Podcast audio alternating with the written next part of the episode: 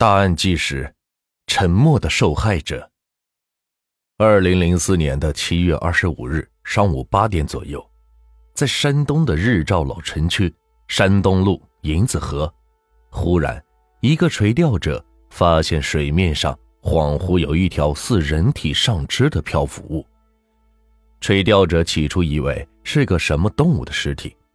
大约十点左右，垂钓者又抬起头看看，这一次他看清楚了，没错，是人体被分割的四肢、躯干等。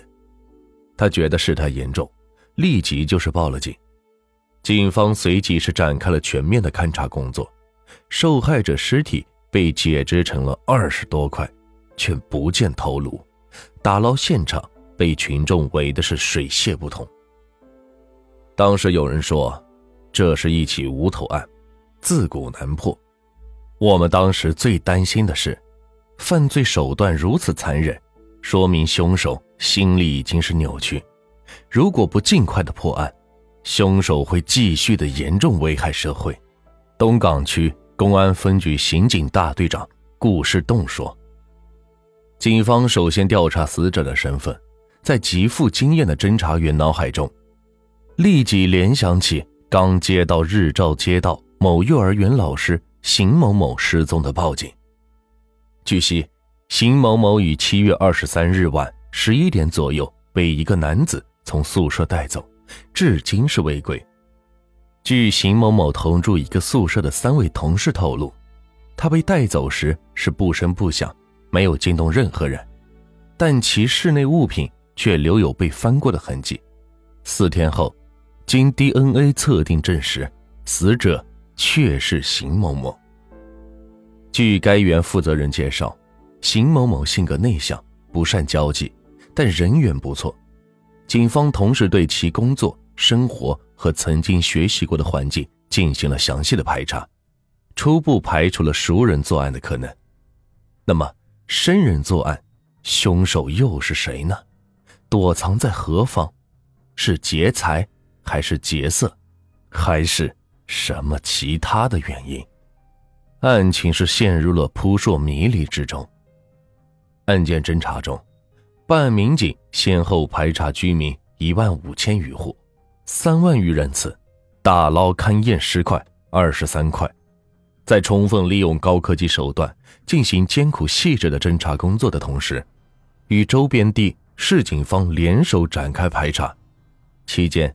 侦查员听店子村一出租房房东透露，七月份曾有一个外地口音的青年租用了其房子，案发后突然失踪，室内的东西也是不见了。侦查员还在该出租房内的墙壁上发现了几处难以察觉的血点。八月四日、五日，日照市区内连续发生两起入室盗窃强奸案。一起案犯盗窃后强奸未遂，另一起案犯盗窃后将同住一个宿舍的两个女教师强奸。两人受害后均未向警方报案。专案组干警得知这一情况后，找到他们做工作，两人这才是提供了相关的信息。受害者描述犯罪嫌疑人的体貌特征与店子村租住房屋的男子十分相似。而犯罪嫌疑人的作案手法也与邢某某的被害极为相似。最后，经几位受害姑娘在众多的照片中认定，王宝辉为犯罪嫌疑人。受害者的信息为破案提供了关键的线索。八月六日，在山东省胶南市警方的协助下，专案组调查王宝辉的身份。这个有过犯罪前科的人。一九九八年，因强奸、抢劫、盗窃犯罪被判有期徒刑七年。二零零四年五月份减刑释放，目标锁定，立即收网。八月九日清晨，经高科技手段锁定王宝辉在胶南市区境内，侦查证实，王宝辉正在其表哥经营的一家小饭馆内打工。警方锁定的范围内是一溜排开的酒店饭馆。王宝辉到底在哪一家呢？侦查员们乔装成为工头、食客和摆象棋残局的人，蹲点守候，挨家进行排查。此外，还有两辆换掉日照牌照的汽车轮回巡逻。第二天上午，侦查员确定了王宝辉所在的饭店。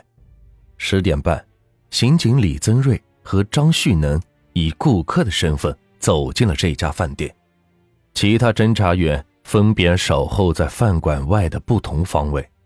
两位侦查员点了两个菜，不慌不忙地喝着啤酒。经观察，嫌犯不在前台，他们就装作催菜和要葱要蒜的样子到厨房去查看。厨房里一名切菜的配菜工。引起了两位侦查员的注意，他的体态和身高与受害人的房东描述的太接近了。